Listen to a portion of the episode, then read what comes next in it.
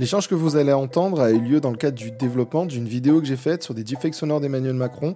Tanguy Alain, qui est maître de conférence, cofondateur du master en droit du numérique à l'Université de Rennes et avocat au barreau de Nantes, répond à nos questions sur ces nouvelles technologies. Sous quelles conditions on a le droit de faire des deepfakes sonores aujourd'hui? Alors, sous quelles conditions on a le droit de faire des deepfakes euh, sonores La réalité, c'est qu'il euh, n'y a pas de conditions euh, particulières. En fait, le deepfake, c'est une technologie. Et comme toutes les technologies, il n'y a pas apparemment d'interdiction de principe. Donc, tant qu'on n'en fait pas un usage malveillant, il semble que quand même, il y a une forme de liberté. Quoi. Ok. Et qu'est-ce que tu entends par usage malveillant? Alors, bah, ça, ça va être vraiment un sujet qu'il va falloir peut-être détailler un petit peu, mais, mais c'est vrai que les craintes qu'on va avoir et que le législateur a déjà eues, c'est tout ce qui va concerner les fake news notamment, ce qui peut éventuellement chercher à manipuler l'opinion, porter atteinte à l'intégrité des gens, à la morale, à l'honneur, toutes ces choses-là vont évidemment être des, des, usages malveillants qu'on va chercher à tempérer. Du, du, du, coup, vu que c'est une, une, nouvelle technologie, une nouvelle innovation, etc., j'imagine qu'aujourd'hui, dans la législation française, c'est pas vraiment encadré. Donc, vis-à-vis de quoi on peut se rapprocher peut-être d'un encadrement légal vis-à-vis de, de, ces nouvelles technologies qui se développent? c'est vrai qu'on va trouver, euh, à chaque fois qu'on a une nouvelle technologie, euh, on va s'interroger, on va se dire, ben, finalement, euh, à quoi ça peut, de quoi on peut faire le rapprochement? Est-ce qu'on a déjà des textes qui pourraient éventuellement être utilisés pour encadrer cette nouvelle techno? Moi, j'ai identifié là, a, priori sur le terrain déjà pénal, à mon avis, il y a deux textes en fait qui peuvent être utilisés. Tu as un premier texte qui encadre en fait tous les, les montages. C'est l'article 226-8 du Code pénal qui te dit en gros, il faut que toutes les fois où tu fais un montage avec des paroles ou avec des images d'une personne, il faut bah, déjà soit euh, avoir obtenu son consentement, euh, et si tu l'as pas obtenu, il faut qu'il y ait une mention qui puisse faire comprendre qu'il s'agit d'un montage. C'est-à-dire que tu ne peux pas, comme ça, euh, diffuser un montage en faisant croire que c'est la réalité sans l'avoir dit. Et le texte du code pénal, il est assez clair parce qu'il colle quand même un an de prison et 15 000 euros d'amende. Donc, quand on fait un montage, il faut indiquer que c'en est un. Donc ça, c'est la première idée. à mon avis, ce texte-là, il, est facilement applicable en termes de deepfake. Euh, et la deuxième idée, c'est en droit pénal, on, va aussi sanctionner l'usurpation d'identité. C'est l'article 226-4-1. Là, c'est pareil, on a une sanction d'un an de prison et 15 000 euros d'amende. À mon avis, la réutilisation de la voix d'un individu sans avoir obtenu le consentement de la personne dont la voix a été reproduite, euh, sans avertir euh, le public. Et lorsque ça va avoir un but, disons, de nuire à la tranquillité de la personne dont on a repris la voix ou porter atteinte à, son honneur, bah là, on va tomber dans le texte, à mon avis. Donc, euh, on a quand même déjà un encadrement qu'on peut faire valoir. Alors, ça, c'est pour empêcher les deepfakes. Et est-ce qu'il y a des textes, justement, qui nous permettraient de créer des deepfakes? Je pense notamment, par exemple, au droit à la caricature. Oui. Alors, là, c'est plus l'idée que on va s'installer, euh, disons, on va s'appuyer sur des textes en fait et des principes en fait beaucoup plus généraux, comme la liberté d'expression. Euh, pour moi, euh, le deepfake, ça va être quand même un mode de communication. On fait passer un message sous couvert d'une voix qui n'est pas la sienne, mais malgré tout, il y a un message. Et ce message, bah, dans nos sociétés, en tout cas, on a la liberté d'expression. Et par conséquent, n'y a pas d'interdiction de principe. Je dirais même que normalement, dans notre société, c'est le principe de l'autorisation. On doit pouvoir dire ce qu'on veut, où on veut et quand on veut, sous réserve évidemment de ne pas porter atteinte et d'abuser de cette liberté. D'accord. Et moi, dans le cadre, par exemple, euh, là où j'ai fait un deepfake de d'Emmanuel Macron, d'Elisabeth Borne, etc., où je leur fais un peu raconter des blagues, etc., euh, qu'est-ce qui pourrait me dire que j'ai le droit de faire ça et qu'est-ce qui pourrait me dire que j'ai pas le droit de faire ça, justement? Là où tu peux considérer que tu as une, forme d'autorisation de principe, c'est le côté liberté d'expression. il y a le côté aussi, dans le cadre de ce que tu fais toi plus spécifiquement, pédagogique, sensibilisation en qualité d'expert en matière d'intelligence artificielle. Ce que tu fais sur ta chaîne, c'est l'idée aussi de, diffuser un message, d'expliquer comment les choses fonctionnent. Et donc, pour être pédagogue, il faut forcément prendre des exemples. Et donc là, tu prends un exemple avec des personnalités et comme il s'agit de personnalité, je trouve qu'il y a forcément euh, euh, une appréciation qui est, souple, qui est de considérer que ces personnes étant politiquement exposées, elles doivent s'attendre à ce que leur voix puisse être reprise, etc. en, y en réfléchissant et en, préparant un peu cet entretien, je pensais notamment à la question de, l'imitation. Aujourd'hui et depuis toujours, les hommes ont imité d'autres hommes, notamment pour l'humour ou pour la satire. Et on ne l'a pas interdit, sous couvert de l'humour, sous éventuellement les réserves de porter atteinte à l'honneur, etc. Mais on sait qu'en matière d'humour, il y a une marge de manœuvre quand même.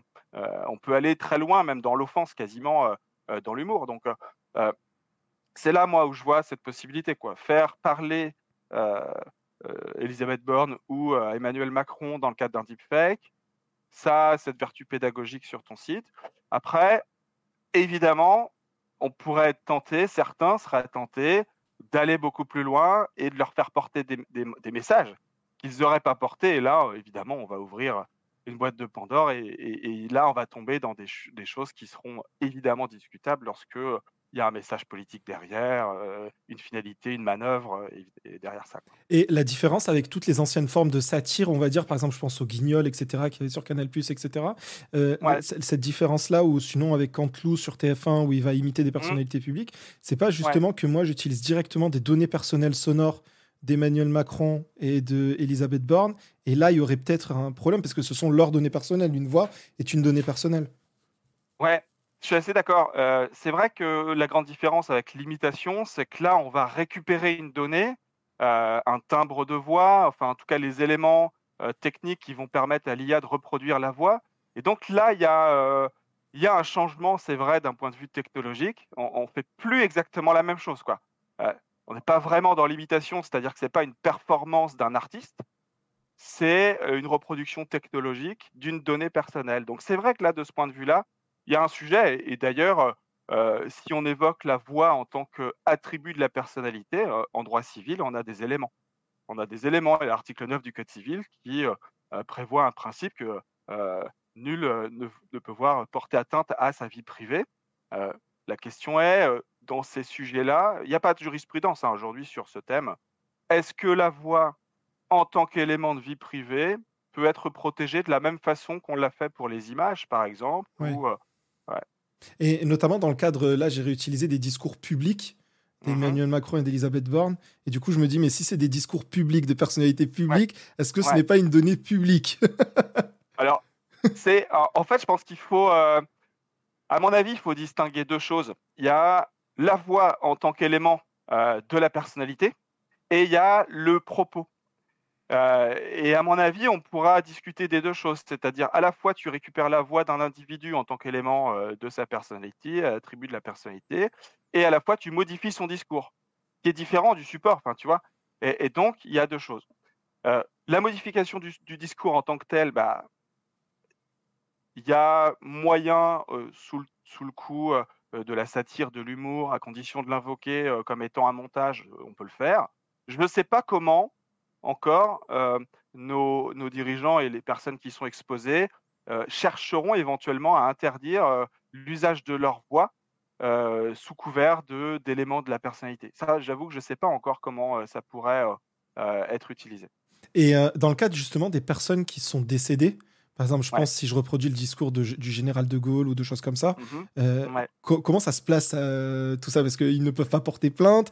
Euh, je pense que personne ne peut porter plainte à leur nom sur des éléments de données personnelles. Enfin, comment ça se passe en fait? Ouais, c'est vrai que pour la, question des, personnalités décédées, le fait de reprendre la voix d'une personne qui n'a plus d'existence et donc aucun droit sur la texture de sa voix ou sa voix, la question ce serait celle peut-être de ses ayants droit, euh, sa famille, pourrait probablement chercher euh, autour de l'atteinte à peut-être euh, la moralité, à l'honneur, selon le contenu de ce qu'on va lui faire porter, etc. Mais, mais là encore, sur le principe, à mon avis, si on est capable, dans une vidéo ou un, ou un fichier audio, de dire attention, c'est un montage, et que le propos ne dépasse pas les limites de la liberté d'expression, il y a peu de chances qu'on puisse euh, reprocher quoi que ce soit. Et il y a la musique donc de Drake et The Weeknd euh, qui a été générée par une IA. Ça c'était bien dit que c'était généré par une IA, etc. Et elle a quand même été euh, bannie des plateformes pour copyright. Ah, Là, ça touche, ça touche un sujet que que je maîtrise un peu moins parce que c'est le le copyright américain et c'est vrai qu'en droit américain, les questions de droit d'auteur sont un peu v différentes, heu, de celles qu'on connaît, heu, en droit français.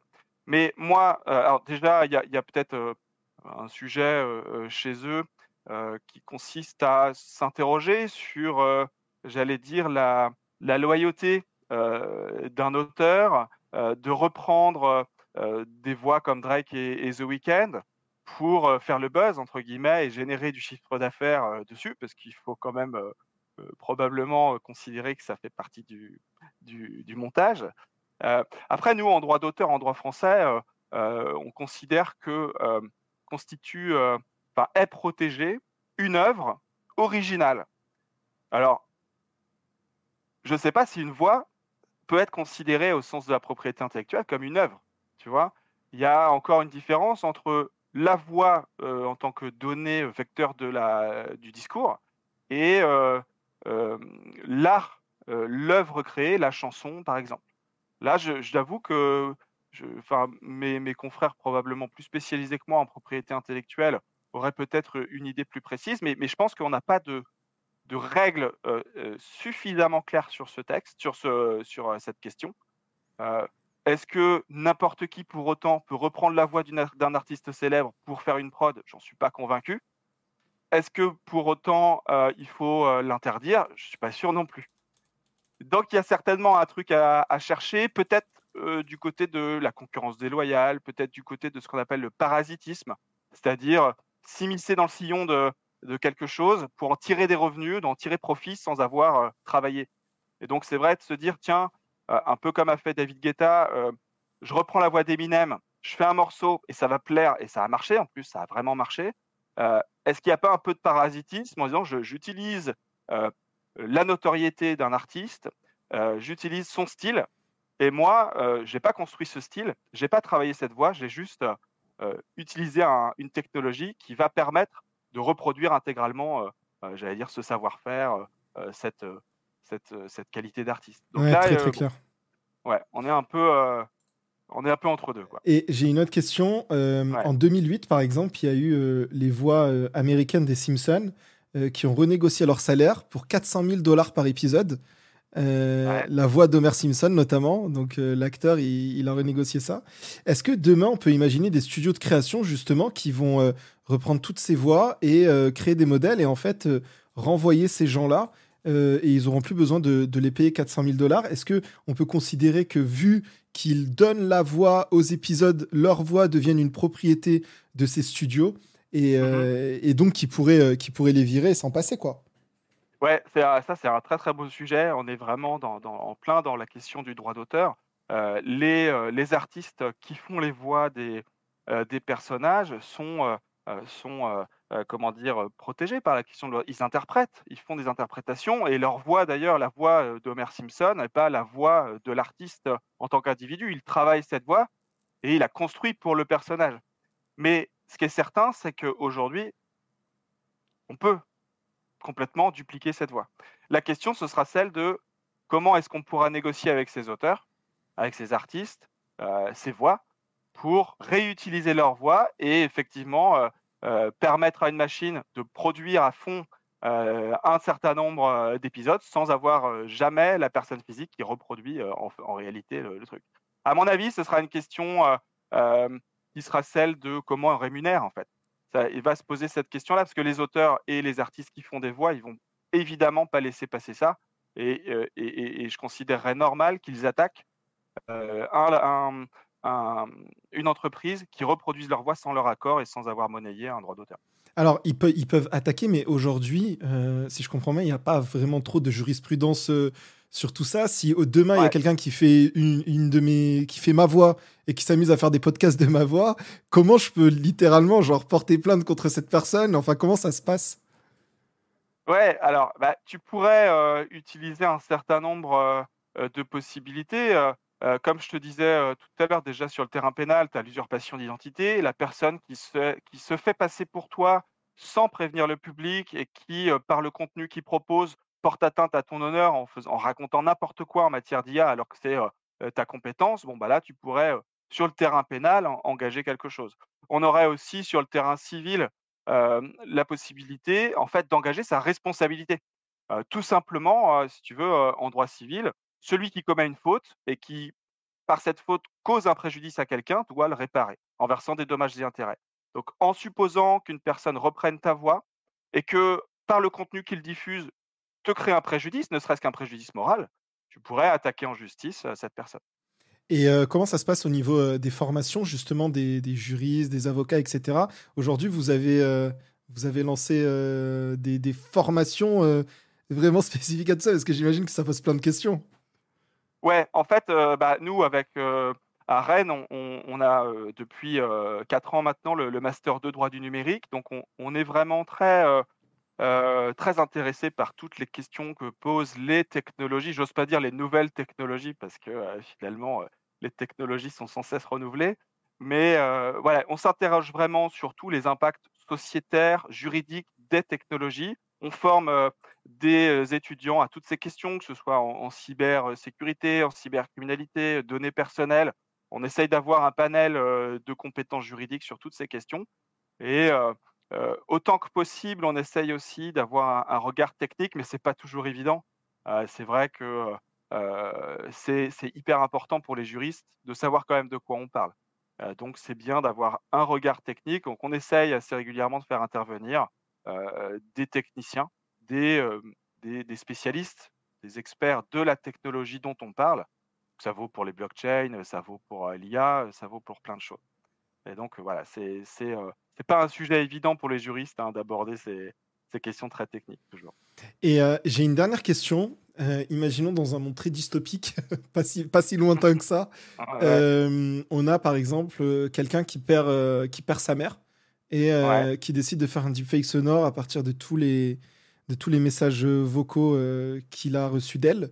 Mmh et, du coup, il, se fait un, il fait un modèle de, la voix de sa mère pour euh, discuter avec elle, par exemple.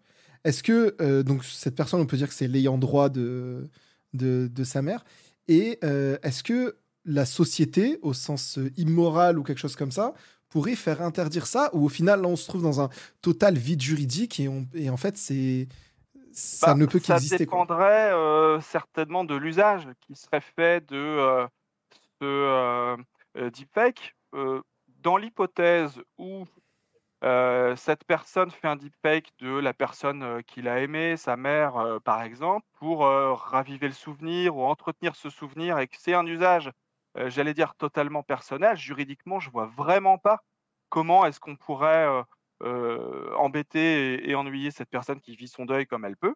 Et la société, je vois pas non plus, enfin, je crois qu'aujourd'hui, on a quand même une société qui est relativement cool sur euh, un certain nombre de questions. En tout cas, celle-ci, euh, je vois pas un législateur interdire ce genre de choses. Et euh, à l'inverse, du coup, si, si par exemple la famille de Johnny Hallyday fait un système où euh, on peut faire euh, générer à Johnny Hallyday des messages de bon anniversaire, etc., alors même qu'il est mort. Est-ce que là, du coup, on passe dans une autre, dans une autre étape où euh, on est toujours dans ce...